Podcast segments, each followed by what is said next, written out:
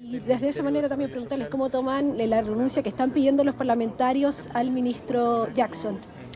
Mire, yo respecto al robo, solamente calificarlo como un hecho delictual, que aquí corresponde que la policía y la justicia enfrente el hecho, lo investigue. Yo lo encuentro grave que se asalte de esta manera a, un ministerio, pero para eso tiene que operar la institución y la justicia. Y con, respecto también a la renuncia que piden al, al ministro Jackson algunos parlamentarios. Mire, son opiniones, son opiniones de algunos parlamentarios. Hola ministro, ¿cómo está? Buenas, buenos días. Respecto también a el robo y quizás como esto puede entorpecer lo vinculado con democracia viva.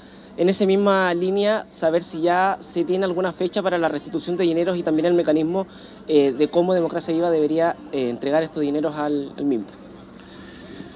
Mire, las normas dicen de que tiene 30 días desde el momento que se estableció que tenían que restituir los 30 los 391 millones de pesos. Eh, tienen plazo hasta el lunes para apelar a esto, para presentar sus reclamaciones respecto a esta decisión y a partir de eso siguen corriendo los 30 días como plazo máximo porque podrían distribuirlo ahora, entregarlo ahora. Sabemos que en la cuenta bancaria de la institución hay alrededor de 300 millones y esperamos que cuanto antes se devuelva ese dinero porque lo mínimo es que ese dinero vuelva a los campamentos, vuelva a, cumplir las metas. Ellos no han cumplido las metas como se debía. ¿Transferencia directa, ministro? ¿La, restitución o otro mecanismo? Hay un mecanismo legal hay un procedimiento. Aquí hay una discusión incluso sobre la reajustabilidad, sobre los intereses, sobre otras cosas que corresponden a otras instituciones. Ministro, hoy es un día especial para las 80 familias de La Calera, pero también para este compromiso que usted establece con la comuna de poder contar con este nuevo puente que une La Calera y Artificio, usted diseño ingeniería. Bueno, seamos precisos, yo lo que he dicho es que me comprometo que nosotros colaboremos con el diseño del puente y de la ingeniería del puente, se fueron confundiendo los términos, pero no es con el puente todavía, es con el diseño nomás. Ministro, ¿cómo está? Muy Hola. muy buenas tardes ya. Preguntarle porque el próximo 10 de agosto está citada eh, la primera audiencia para discutir la exclusión de RD como eh, querellante en el caso convenios. Preguntarle qué le parece esto y también eh, las declaraciones del fiscal nacional Ángel Valencia con respecto a que usted, como el ministro Jackson, podrían ser citados a declarar en el marco de esta investigación. Mire, la institución, la Fiscalía, el Ministerio Público opera de acuerdo a sus normas y por lo tanto tiene etapas para hacerlo y puede, puede citar a cualquier persona, sobre todo vinculada, a declarar y creo que nosotros estamos plenamente disponibles para colaborar con lo que requiera el señor fiscal. Yo ya estuve con él, conversé con él cuando le fui a dejar toda la información de que disponíamos desde el gobierno, se acordó entregar toda la información cuanto antes y bueno, y es, es posible que en algún momento él quiera profundizar en algunos elementos. Y con respecto a esta audiencia citada para el 10 de agosto, donde se va a discutir la exclusión de RD como querellante, ¿qué le parece a usted esto? No estoy informado, no estoy en condiciones de opinar.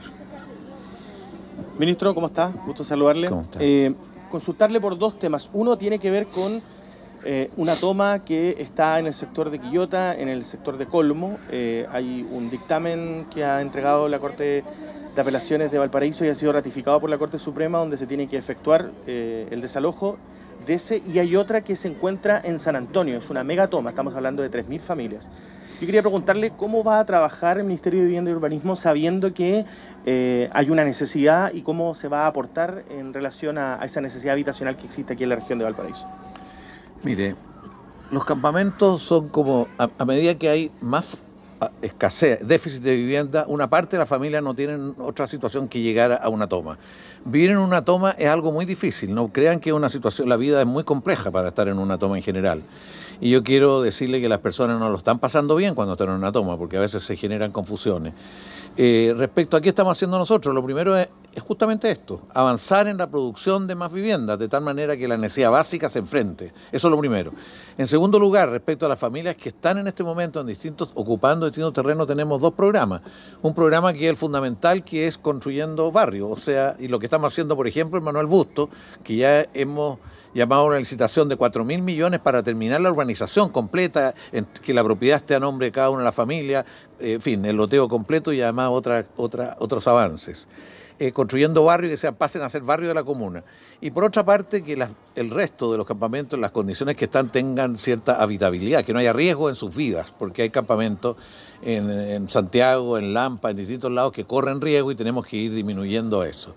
Eh, todo lo que ocurrió en Antofagasta fue producto de un conjunto de pequeños proyectos que se destinaban a habitabilidad con un enfoque que la verdad que eso hay que superarlo no solo en la metodología de control y de asignación, sino que asignar la prioridad, porque eso no es la prioridad. Eh, lo, último que le iba a preguntar, eh, que tiene que ver con, el tema anterior, pero antes de esa pregunta que tiene mi colega acá, sobre este mismo tema. Lo que pasa es que hay una toma en particular que se le ha llamado la denominada toma VIP, donde hay personas que incluso ya tendrían una vivienda. Eh, hay algunos empresarios de la zona que han sido los afectados que dicen que hay una, son grupos que se dedican a organizarse y tomarse terrenos de manera muy coordinada. Incluso en, una de esas hay una casi urbanización de ese terreno. Eh, ¿Cómo se enfrenta eso, ministro? Eh, porque habría una, coordinación de incluso maquinaria. Estamos hablando de personas que están dedicadas a esto en diferentes partes del país, no solo en la región de Valparaíso.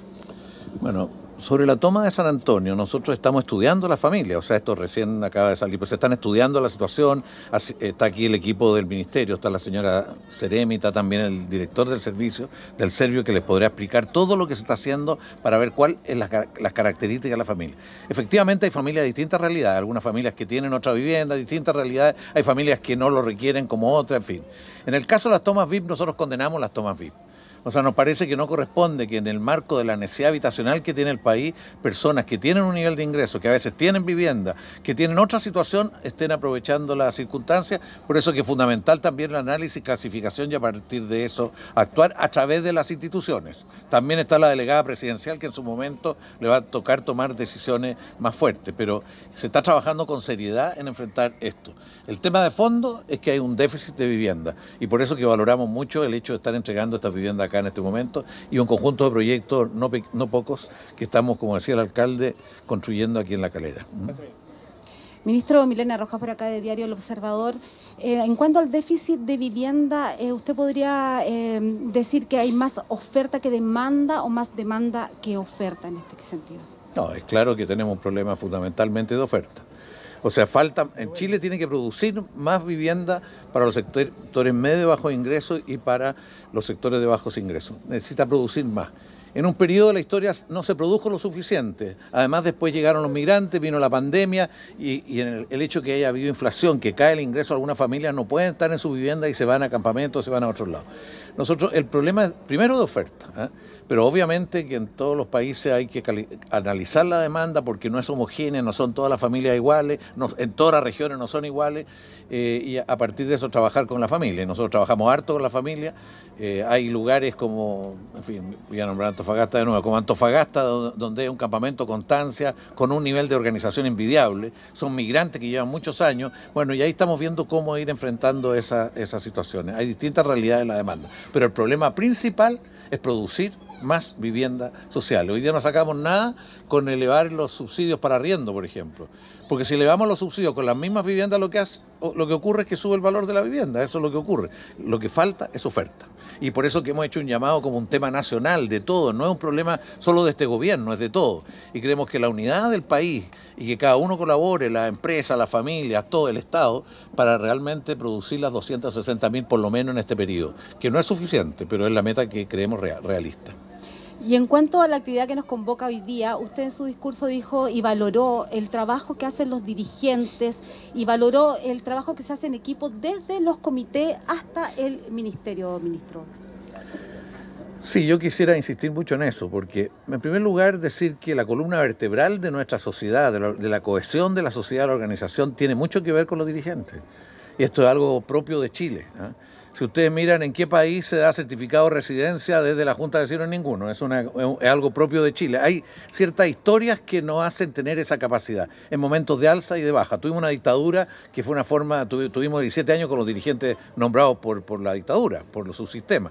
Bueno, a pesar de eso, rebrotan y surgen en todos lados la señora Anita Ortega, como acá. O sea, esto es parte de que tenemos que tener orgullo, pero también valorarlo y enriquecerlo, porque es muy importante que los jóvenes lo sientan así y sigan esa, esa huella.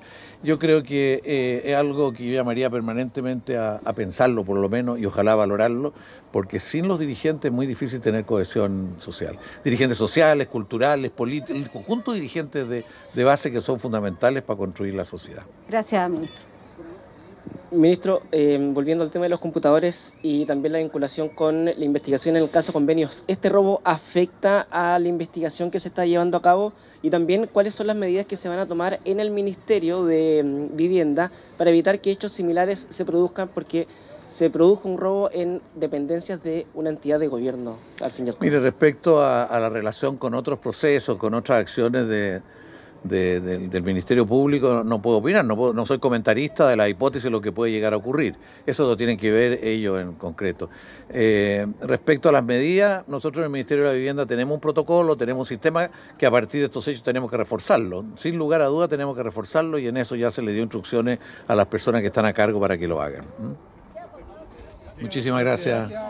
Y estamos haciendo viviendas con una nueva tecnología, que estamos en un tamaño de 57 metros, que tienen un conjunto de condiciones para vivir una mejor vida. Ustedes ven los estacionamientos, ven el, equipamiento. O sea que valoremos lo que se va logrando. Las metas se van cumpliendo. A nivel nacional ya tenemos una meta de 64.355 viviendas entregadas. O sea, eso significa el 24,8% de la meta ya está cumplida. Y estamos en este momento en ejecución construyendo 129 eh, en ejecución y 75 mil a punto de iniciar la ejecución. Estamos contentos. Muy alegre de hacer entrega de estas 80 viviendas, 80 hogares en la comuna de La Calera, en un proyecto que tiene dentro de sus principios principales la innovación, también el poder llegar con viviendas dignas de calidad que se construye en barrios en donde las comunidades pueden seguir tejiendo su encuentro y con ello un mejor vivir. Muy felices de que La Calera tenga barrios dignos, donde 80 familias por más de 10 años hoy tienen las llaves de su vivienda definitiva. Fueron momentos difíciles, pero aquí hubo un acompañamiento siempre del Servio, de la región de Valparaíso, de nuestra Ceremi, y agradecer al ministro de Vivienda que por segunda vez visita la comuna y se compromete.